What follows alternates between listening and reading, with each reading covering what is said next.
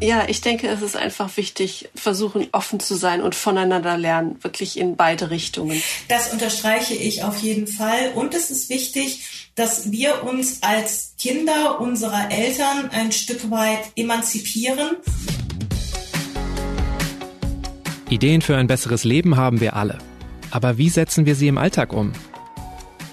In diesem Podcast treffen wir jede Woche Menschen, die uns verraten, wie es klappen kann. Willkommen zu Smarter Leben,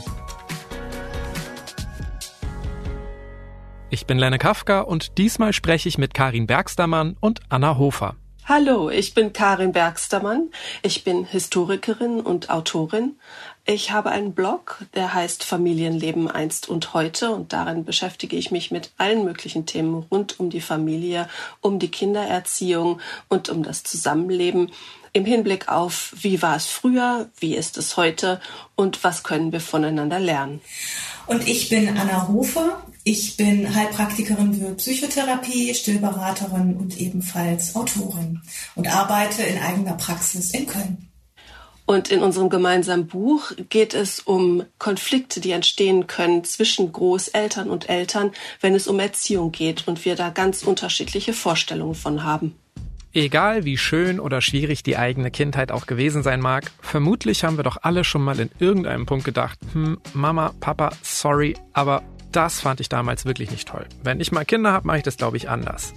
Ja, aber wenn es dann soweit ist, auch mit den eigenen Eltern darüber zu sprechen, ist alles andere als leicht für beide Seiten. Und trotzdem ist es eigentlich unausweichlich, wenn unsere Kinder einen guten Kontakt zu ihren Großeltern haben sollen.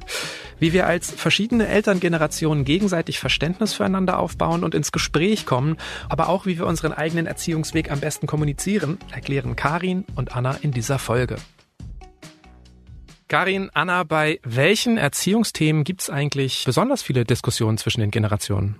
Oh, das sind so die Klassiker rund ums Schlafen, um die Ernährung, Stillen, ja, nein, Beikost, womit, wieso, weshalb und so generell das Umgehen miteinander. Wir haben ja heute eine ähm, viel mehr, ich sag mal, kindzentrierte Sicht auf Erziehung und äh, wünschen uns mehr, dass äh, unsere Kinder sich selbst entfalten können und nicht einfach nur ja tun was man ihnen sagt. Ne? Von daher gibt es einfach im ganz allgemeinen Umgang miteinander häufig auch schon Konflikte. Aber warum genau bei diesen Themen? Also kindzentriertes Verhalten gibt es ja auch in anderen Lebensbereichen. Ja, aber zum Beispiel denken unsere Eltern häufig noch, man müsste den Kindern das Schlafen beibringen oder man müsste das den Kindern beibringen, richtig zu essen oder in einem bestimmten Rhythmus die Mahlzeit zu sich zu nehmen. Gerade beim Stillen ist es ja so, dass wir heute wissen, dass Stillen nach Bedarf die beste Möglichkeit ist, äh, das Kind zu ernähren, das Baby. Das ist aber noch gar nicht so lange so wirklich verbreitet. Wir haben sogar heute noch Kinderärztinnen und Hebammen, die das anders empfehlen und noch auf ähm, bestimmte Abstände pochen und so weiter. Und da ist es dann halt äh, ziemlich schwierig und entspricht einfach überhaupt nicht den Erfahrungen, die unsere Eltern gemacht haben.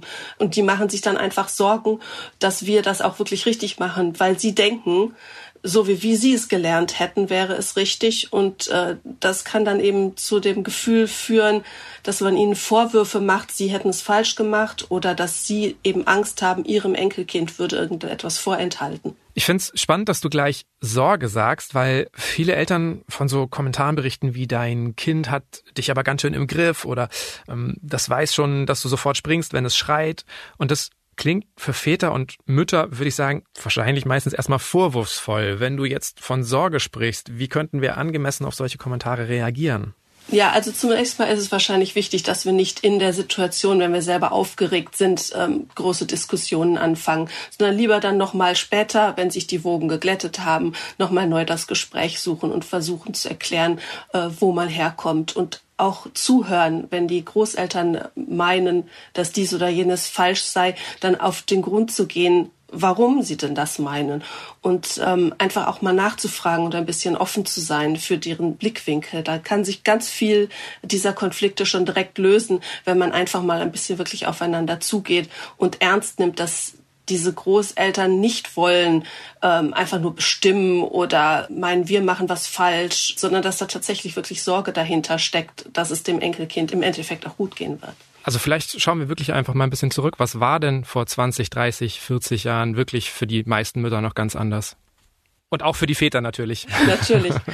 ähm, aber gerade das Stillen ist ein unheimlich emotionales Thema. Wir erfahren das als Stillberaterinnen auch, dass äh, Großmütter immer wieder zu uns kommen und über ihre Stillgeschichten erzählen wollen. Also wenn wir irgendwo einen Stand machen auf irgendwelchen Babymessen oder so, das sind immer sehr oft die Großmütter, die dann tatsächlich auch Redebedarf haben. Weil für unsere Mütter, die heutigen Großmütter, war Stillen oft etwas, das einfach nicht funktioniert hat. Und sehr oft geben sie sich dann selber die Schuld dafür. Ich, ich habe das nicht richtig gemacht oder mein Körper hat nicht richtig funktioniert. Und sie wissen gar nicht, dass einfach die Ratschläge, die ihnen damals gegeben wurden von Ärztinnen und von Hebammen, kontraproduktiv waren für den Stillerfolg. Ja, also was ihnen damals gesagt wurde, du musst eben nach bestimmten Zeiten füttern, du musst dann dein Kind wiegen und das, was fehlt, noch zufüttern. Das waren absolute direkte Wege zum Abstillen und zu einem Milchmangel. Das wissen aber viele einfach nicht. Genau, du hast ja eingangs erwähnt, dass Stillen ein Bereich ist, der häufig zu Diskussionen führt, aber zum Beispiel auch Schlafen. Was war bei diesen anderen Hauptstreitthemen vor ein paar Jahrzehnten noch ganz anders? Das fängt bei so ganz simplen Sachen an, dass wir heute empfehlen, die Kinder auf den Rücken zu legen. Und vor 30, 40 Jahren wurde noch empfohlen, sie auf den Bauch zu legen. Ähm, heute wissen wir, dass die Rückenlage dem plötzlichen Kindstod entgegenwirkt. Das war damals noch nicht so bewusst. Man hat sie auf den Bauch gelegt, damit sie sich nicht ähm, verschlucken, wenn sie sich übergeben müssen ne, oder Milch spucken oder so. Geht dann über so Dinge wie dass sie tatsächlich auch gesagt haben, man muss dem Kind das Schlafen beibringen. Die können das nicht von alleine. Das Durchschlafen müsste beigebracht werden. Und heute wissen wir, dass das ein Reifeprozess ist des Gehirns. Also irgendwann schlafen alle Babys von alleine durch. Und äh, man kann sie eigentlich gar nicht es ihnen beibringen. Das funktioniert nicht. Man kann ihnen höchstens beibringen, sich nicht zu melden, wenn sie wach werden. Und ob das jetzt so wünschenswert ist, das äh, muss dann halt auch ausdiskutiert werden. Könnte man sagen, dass es einfach heute viel mehr um Nähe und Bindung geht als vor 30 Jahren? Ja, genau. Es ist schwierig, Leuten zu erklären, was tatsächlich Bindung ist, weil dieser Begriff häufig zusammenfällt mit einem Verständnis von Liebe. Also wenn ich meinen Eltern sage, wir haben eine bessere Bindung, weil einfach dieses biologische Programm bei uns besser laufen konnte durch das bessere Wochenbett und so weiter und so fort, dann kommt das vielleicht bei meinen Eltern an als ihr habt mich nicht so geliebt, wie ich mein Kind liebe. Und das ist ja absolut nicht der Fall. Das ist absolut nicht damit gemeint. Aber klar, kann das sehr leicht als Vorwurf verstanden werden. Also, was ich mich so ein bisschen frage, ist auch, ähm, Gibt es nicht aber auch wahnsinnig viele Menschen, die sich einfach gar nicht so intensiv mit Erziehung auseinandersetzen, die einfach auch heutzutage noch ganz intuitiv handeln, das übernehmen, was ihre Eltern gemacht haben? Ja, definitiv. Ja, absolut. Führt es dann trotzdem genauso häufig zu, zu Streitereien, zu Diskussionen mit den eigenen Eltern? Ob jetzt genauso häufig, kann ich nicht sagen. Ich möchte das Ganze sowieso nicht unbedingt quantitativ beurteilen, weil häufig kommt es ja auf ja die Heftigkeit des Konfliktes an und nicht über die vielen Mengen, die es vielleicht äh, geben mag. Aber wir haben das ja eigentlich immer, dass wir als Kinder versuchen, unseren eigenen Weg zu finden. Ja, das fängt ja spätestens in der Pubertät an. Man möchte Dinge ja besser, anders äh, machen als die äh, eigenen Eltern. Und vielleicht hilft es dann auch, wenn wir unseren Eltern Eltern ähm, nochmal vorführen, dass ihnen das wahrscheinlich genauso ging, als wir klein waren und sie mit ja, ihren Eltern wiederum ähnliche Konflikte hatten. Denn das zieht sich durchaus durch die Generationen. Und wahrscheinlich spielt ja auch sowas rein wie der Zeitgeist, ne? Ja. Wenn du jetzt schon die Tragen erwähnst, sicher auch Kita- und Elternzeitregelungen und, und manchmal sind es ja auch nur so Kleinigkeiten. Also meine Eltern nenne ich zum Beispiel beim Vornamen, weil es, ich glaube, es damals üblich war in deren Kreisen. Meine Kinder sagen aber Papa zu mir. Und ja. natürlich führt der Punkt jetzt nicht zu Streit, aber es zeigt ja auch, ne? Selbst wenn ich mich nicht damit beschäftigen würde, würde der Zeitgeist auf jeden Fall immer zu veränderten Verhalten führen. Ganz genau. Ja. Jetzt hast du ja angedeutet, dass es jede Generation besser machen will. Wie ist es denn? Hat es denn jede Generation geschafft, es auch weiterzuentwickeln? Ist die Entwicklung der Erziehung wirklich linear oder gibt es mittlerweile auch wieder Empfehlungen, die, ich weiß nicht, vor 40 Jahren schon gegolten haben und vielleicht zwischendurch als verpönt galten? Naja, nein, ähm, ich würde es eher größer fassen. Also ich würde eher sagen, so vor 200 Jahren hatten wir richtig gute Bedingungen für Bindung und so weiter, einfach weil das Wochenbett noch wirklich als Wochenbett galt und die Familie zusammenfinden konnte in der ersten Zeit und diese Zeit auch unheimlich wichtig ist, um Bindung aufzubauen und Dinge in Gang zu setzen, äh, als Familie, als Beziehung zwischeneinander und so weiter. Und das hat sich dann eben innerhalb von 100 Jahren ungefähr wegentwickelt. Man hat angefangen, immer strengere Zeiten, äh, immer strengere Pläne einzuführen, wie man Kinder behandeln soll und in was für Schemata sie zu pressen seien. Erst seit 100 Jahren versuchen wir halt so langsam wieder davon wegzukommen oder eher vielleicht seit 70 wenn es so ist, dass wir heute letztlich viel mehr Wissen haben als noch vor 20 Jahren, wie verfallen wir dann als jüngere Generation nicht in so eine Art selbstgerechte Haltung und ja, bleiben auch trotzdem offen für Hinweise unserer Elterngeneration? Ja, das ist definitiv eine Aufgabe, die uns gestellt wird und wo wir uns dann einfach auch vor Augen führen müssen, dass selbst wir nicht die Weisheit mit Löffeln gefressen haben ja?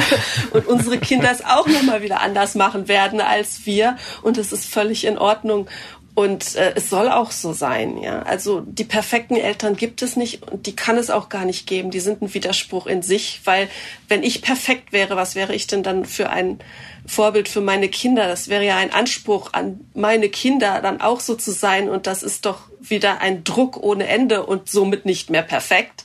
Also es gibt gar keine perfekten Eltern, selbst wenn wir uns doch so sehr äh, manchmal wünschen, welche zu sein. Und das ist in Ordnung. Also Konflikte müssen auch sein und wir sind alle Individuen und wir müssen lernen, miteinander umzugehen. Und das ist auch etwas, was wir unseren Kindern mitgeben können, wenn sie sehen, wie wir mit Konflikten mit unseren Eltern umgehen dass es in Zukunft dann, wenn wir selber in der Position sind, halt auch so läuft, ein mit gegenseitigem Respekt und mit voneinander lernen in beide Richtungen. Richtig. Und im besten Fall tatsächlich auch Konflikt ist immer so ein große, so ein großer, gewaltiger Begriff. Dazwischen gibt es noch viele Graufacetten in der, in der Auseinandersetzung, wenn man unterschiedliche Ansichten hat.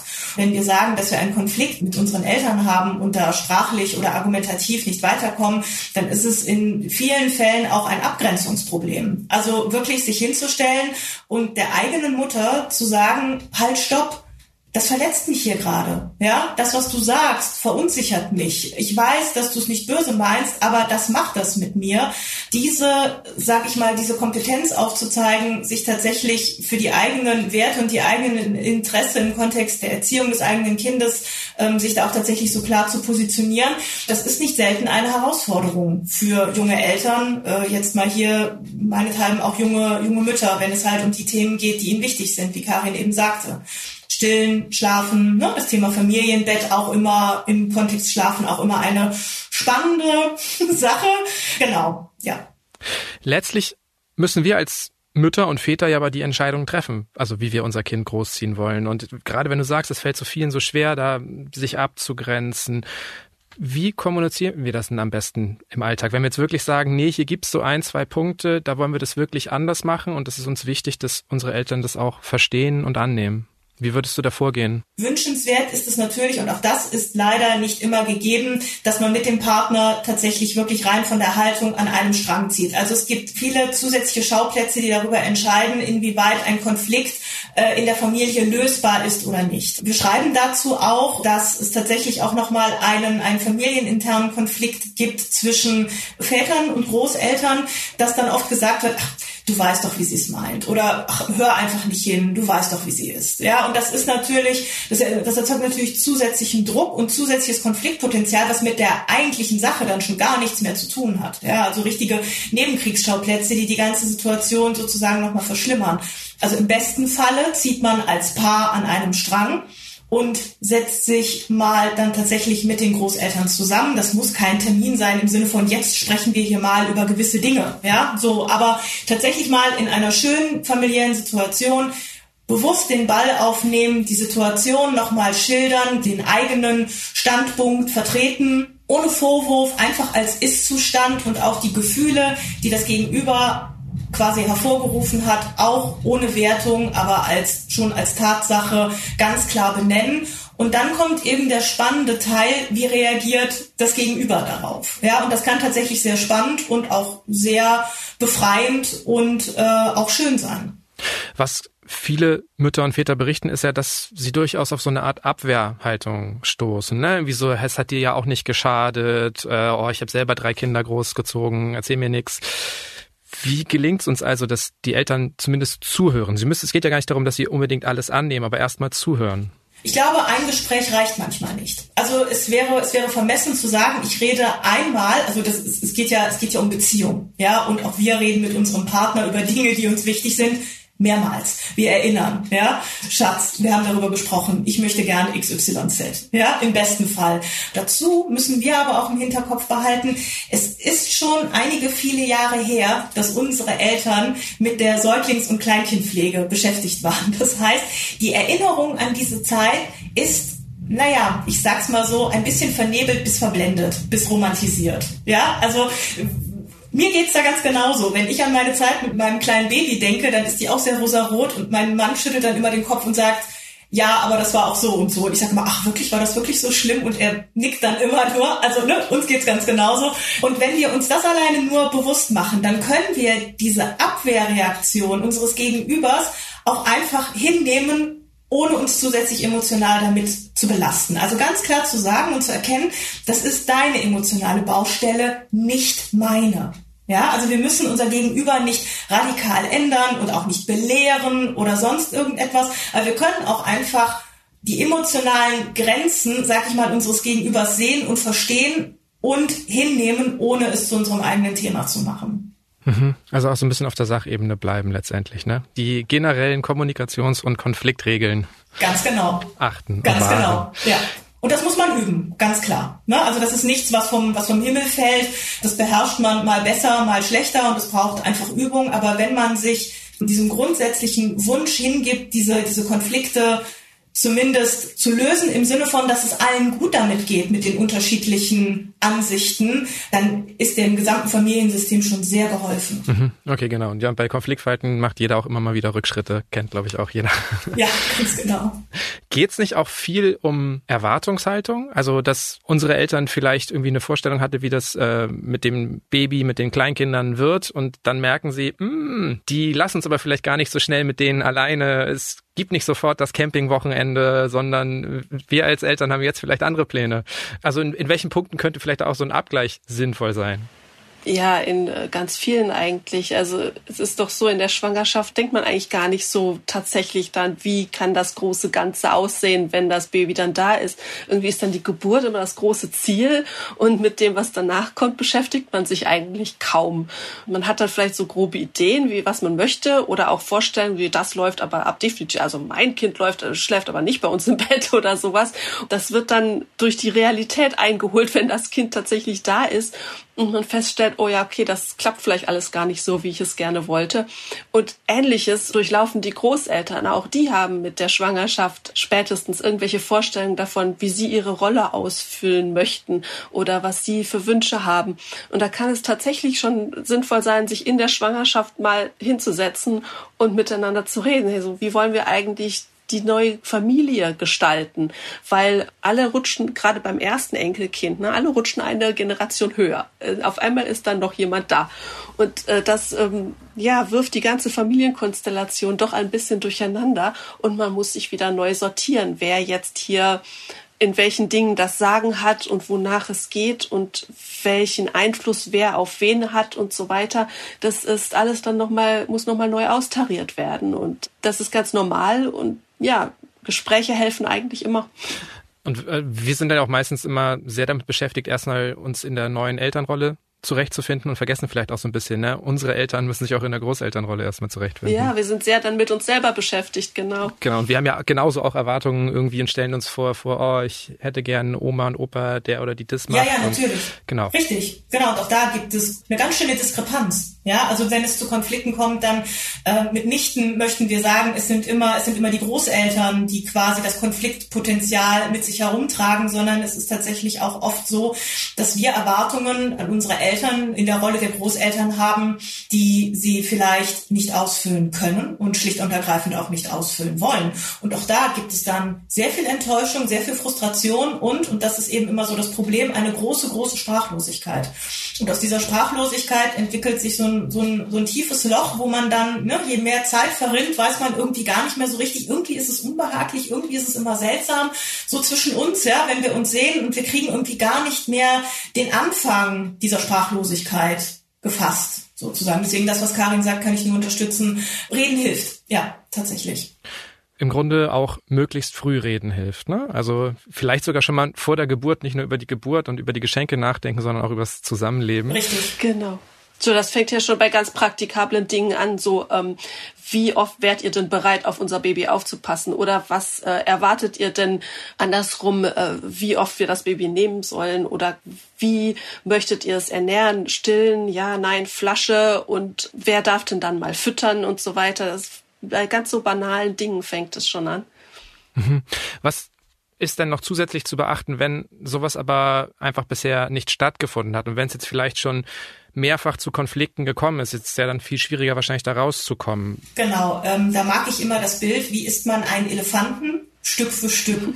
Also man sollte sich nicht, man sollte sich nicht den großen Berg ansehen und sagen, ach du meine Güte, wir haben so viele Themen, sondern dann ist es gut, sich selbst zu versuchen, ein bisschen zu strukturieren, emotional aufzuräumen, ja, mit Austausch mit dem Partner, mit Freundin, Therapeut, Coach, wer auch immer einem in diesem Moment Unterstützung gibt, die Gedanken die Emotionen zu ordnen und sich dann anzuschauen, okay, gut, es war schon, es war schon unflauschig in der Babyzeit, ja, jetzt sind wir zum Beispiel in der, in der Kleinkindzeit an der Schwelle, weiß ich nicht, zur Schulkindzeit, ja, und wir haben diese Situation immer noch, dass man sagt, ein Stück weit auch, also das, was in der Babyzeit war, das jetzt nochmal hochzuholen, es bringt nichts, es ist unfair und es führt auch nicht zu irgendeinem positiven Ergebnis. So, das heißt, ich gucke mir die Dinge an, die mir aktuell wichtig sind. Und dann priorisiere ich nochmal zwischen einem das ärgert mich wirklich. Also das ist wirklich ständiges Thema und es betrifft einfach auch die Entwicklung, den Umgang mit meinem, mit meinem Kind. Ne? Finde ich nicht schön, die Ansprache, ja, wie auch immer, wie auf Autonomiebestrebungen des Kindes reagiert wird, ja, also das sogenannte Trotzen, ne? wenn die sich irgendwie in Rage brüllen oder ne, rumdiskutieren, wo die dann sagen, mein Gott, ne, das, was du auch sagtest, die tanzen dir aber ganz schön auf der Nase rum, dass man dann für sich einfach feststellt, das ist mir jetzt wichtig, darüber rede ich jetzt. Die anderen Sachen sind auch wichtig, aber mehr mit einem mit einem Nice to Have, da kümmere ich mich später drum. Also für sich nochmal klar zu kriegen, was ist jetzt für mich wichtig, worüber möchte ich jetzt sprechen, was ist jetzt notwendig.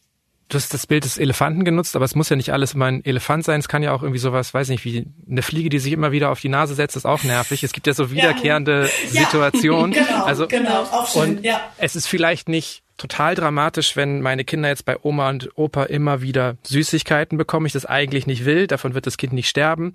Aber wenn meine Eltern das jetzt wüssten und es wäre so, dann wäre das ja trotzdem ein Problem, das man irgendwann mal besprechen könnte. Wie schafft man das, das zu lösen, ohne dass daraus dann ein Elefant wird, dass es zu groß wird?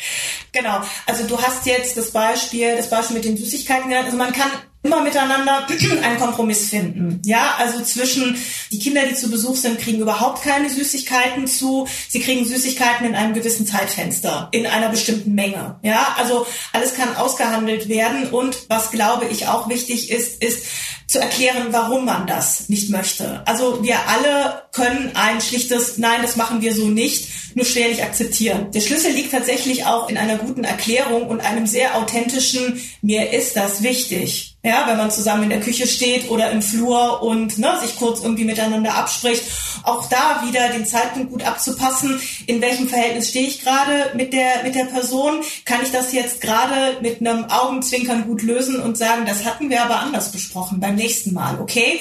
Oder ist es etwas, wo ich wieder sage, da muss ich mich, da muss ich mich separat mit demjenigen nochmal zusammensetzen, mir auch die Situation erklären lassen, wie es dazu kam. Vielleicht waren die Kinder auch total anstrengend für die Großeltern, die waren überfordert und haben einfach gesagt, hier Fernsehen, weil sie eine Pause brauchten. Das ist dann auch ein ganz anderer Kontext, wo ich dann sage, oh Mensch, wenn das so anstrengend für euch ist, dann sagt uns das doch bitte. Ja, wir sind nicht in der Erwartungshaltung, dass ihr die Kinder immer nehmt. Wenn ihr merkt, dass euch das irgendwie anstrengt, dann sagt uns das bitte beim nächsten Mal. Okay, es kann also auch ein Gesprächsanlass werden, um anderes aufzudecken. Ja.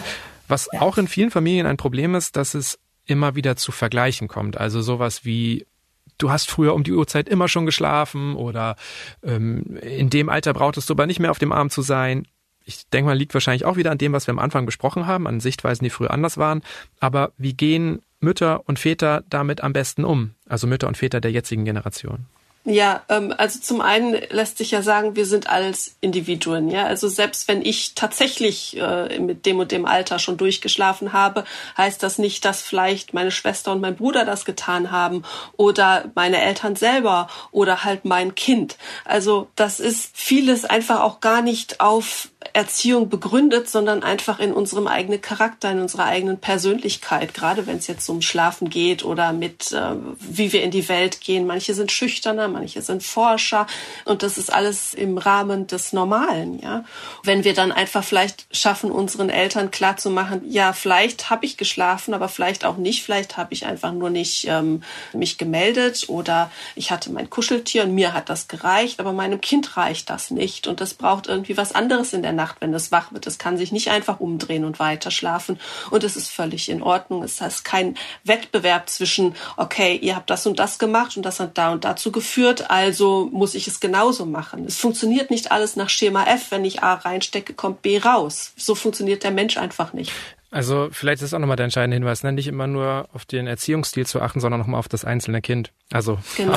die Tochter und den Enkelsohn äh, als zwei verschiedene Menschen zu betrachten. Genau, das immer. Ja. Und bei dem Wort, du hast immer, würde ich einfach, wenn ich eine, wenn ich eine Klientin hätte, würde ich immer sagen, und das ist der Moment, wo du schon ganz entspannt dreimal durchatmen kannst und sagen kannst, generell diese Aussage, es ist immer, irgendetwas ist immer so in dieser, in dieser Form. Es ist eine subjektive Wahrnehmung, ein, ein subjektives Erinnern und da kannst du dich ganz frei von machen und sagen, naja, ganz bestimmt nicht, aber ich höre, ich war offensichtlich ein pflegeleichtes Kind oder war oder oder ne? Und ich merke ja heute dann auch noch das was Karin auch so schön gesagt hat meine Charaktereigenschaft spiegelt das spiegelt das sozusagen auch wieder ja so. Aber das muss nicht gemünzt werden auf mein eigenes Kind. Und natürlich ist es gut und richtig zu sagen es ist schön dass du das so mit mir teilst ja. Es ist schön zu hören wie du die Zeit mit mir als Kind erlebt hast oder besser gesagt in Erinnerung hast aber so ein bisschen Stress macht mir das ja auch. Haben wir hier, haben wir hier irgendwie einen Wettkampf laufen, von dem ich noch nichts mitbekommen habe, dann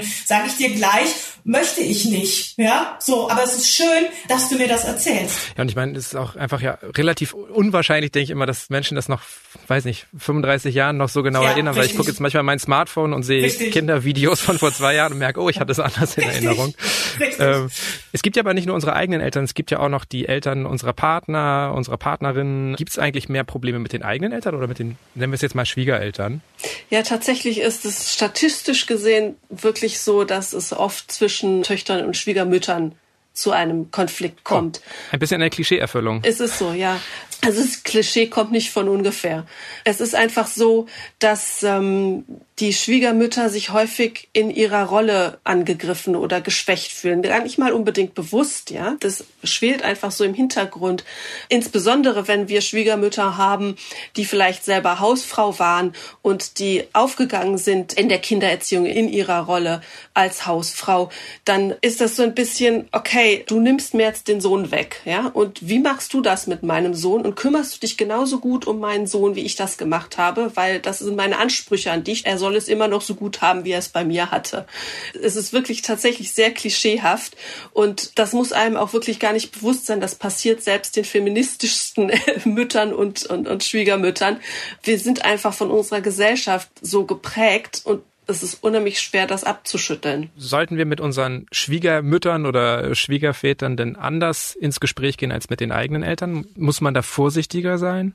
Vor allem sollten wir gucken, wo dieser Konflikt dann überhaupt herkommt. Und vielleicht unserem Mann dann sagen oder unserem Partner sagen, das ist deine Baustelle, die musst du bitte mit deinen Eltern klären, weil dieser Konflikt daraus kommt, wie ihr in eurer Familie gelebt habt. Und das hat mit mir selber eigentlich gar nichts zu tun.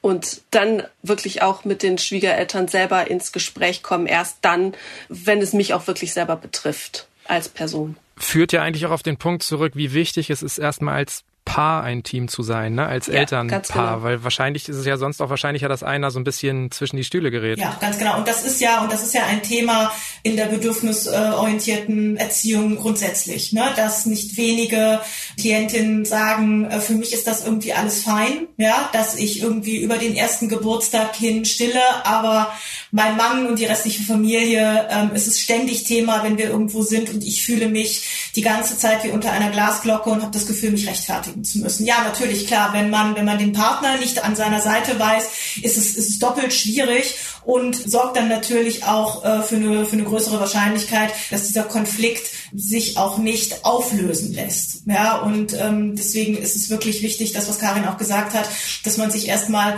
untereinander einfach auch insoweit einig ist, wer jetzt in dieser Konfliktsituation da den, da den Hut auf hat oder zumindest mal gleichberechtigt in den Dialog zu gehen. Aber eben auch nicht mit einem Vorwurf, so nach dem Motto, du bist immer so doof zu mir, ja, so, sondern wirklich mit konkreten Wünschen, die man an denjenigen quasi attestiert. Denn aus Vorwürfen entwickeln sich seltenst in diesen Konstellationen, vor allen Dingen, wenn sie ja nicht irgendwie äh, in, in Form einer Mediation begleitet sind, entwickeln sich, entwickeln sich keine, keine positiven Prozesse, sondern dann kommt man eher in so ein, ne, ähm, ich sage dir etwas, du rechtfertigst dich. Darauf hole ich noch was anderes, was du falsch gemacht hast. Derjenige rechtfertigt rechtfertigt sich noch mehr. Bei allen geht der Puls hoch und nachher verbeißt man sich ineinander, ohne auch nur eine produktive Lösung miteinander hervorgebracht zu haben. Was machen wir dann, wenn die Konflikte sich wirklich so verhärten oder gar nicht auflösen?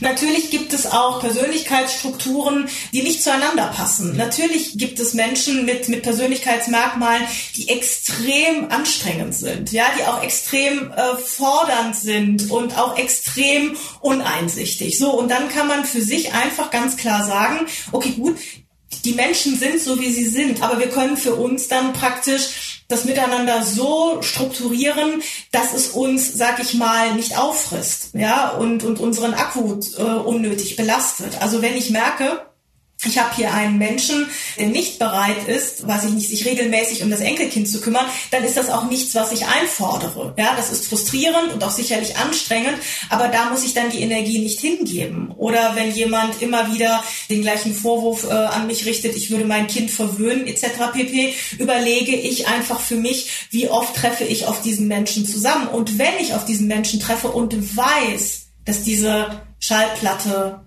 wieder gespielt wird, mich auch einfach emotional darauf vorzubereiten. Ich kann für mich selbst eine, eine Wette abschließen, wie lange ab Betreten der Wohnungstür ähm, braucht es, bis der Kommentar fällt, wenn ich gewinne, kaufe ich mir das Paar Schuhe, das ich so schön finde. Ja, oder gehe nächsten Samstag mit einer Freundin brunchen. Und das kann ich meinem Partner auch so sagen. Ja, Schatz, wir machen eine Wette. Wir gucken mal, wie lange deine Mutter braucht, bis sie fragt, ne, ob wir immer noch dieses komische riesige Bett haben, das den ganzen Weg versperrt. Ja, ansonsten, wenn ich gewinne, gehe ich nächste Woche mit, mit meiner Freundin brunchen. Das nimmt dem Ganzen so ein bisschen die Schwere, ohne dass ich an demjenigen rumdokter, der für meine, für meine Wünsche und auch für meine Hinweise unempfänglich ist.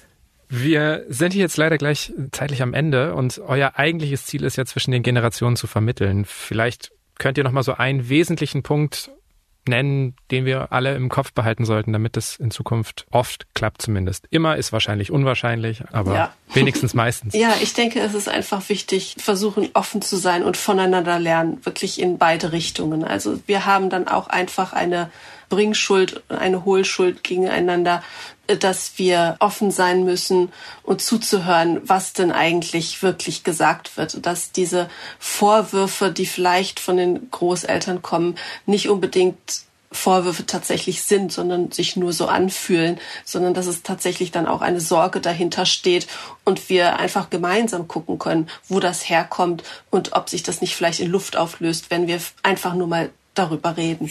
Das unterstreiche ich auf jeden Fall. Und es ist wichtig, dass wir uns als Kinder unserer Eltern ein Stück weit emanzipieren und nicht erwarten, dass der Gesprächsfaden von unseren Eltern aufgenommen wird. Ja, also dass wir auch da unsere eigene kindliche Rolle oder manchmal unsere kindliche Haltung verlassen und sagen, mir ist dieses Thema wichtig, ich spreche das an. Ich bin jetzt auch groß und erwachsen, das bin ich schon die ganze Zeit, aber bin ich jetzt bin ich selbst auch Mutter und Vater. Ich kann das ansprechen und lösen und es passiert nichts Schlimmes wenn ich das tue. Ne, man hat ja auch immer so einen Gedanken, dass es vielleicht schlimmer wird und das hält einen dann davon ab, in den Dialog zu treten. Und dabei haben wir ja miteinander jetzt in dem Gespräch festgestellt, dass der Dialog eigentlich immer ein guter Weg ist. Reden hilft und der Dialog ist immer ein guter Weg. Das sind natürlich Sätze, die ich auch als Podcaster nur bestätigen kann. Und noch mehr Infos und Anregungen zum heutigen Thema geben Karin Bergstermann und Anna Hofer in ihrem Buch Bei meinem Kind mache ich das anders mit den Eltern bzw. Schwiegereltern über Erziehung sprechen und den eigenen Weg gehen. Der Link steht wie immer in den Show Notes dieser Episode. Und wenn Ihnen dieser Podcast gefällt, geben Sie uns gerne eine Bewertung bei Spotify oder Apple Podcasts. Dort können Sie smarter Leben auch kostenlos abonnieren. Über Feedback oder Themenvorschläge freuen wir uns jederzeit. Einfach eine Mail schreiben an smarterleben.spiegel.de oder auch als Text- oder Sprachnachricht per WhatsApp an die 0151 728 29182. Die nächste Episode erscheint am kommenden Samstag auf spiegel.de und überall, wo es Podcasts gibt. Bedanken möchte ich mich bei Marc Glücks und Olaf Häuser für die Unterstützung bei dieser Folge. Und das war's für heute. Tschüss, bis zum nächsten Mal.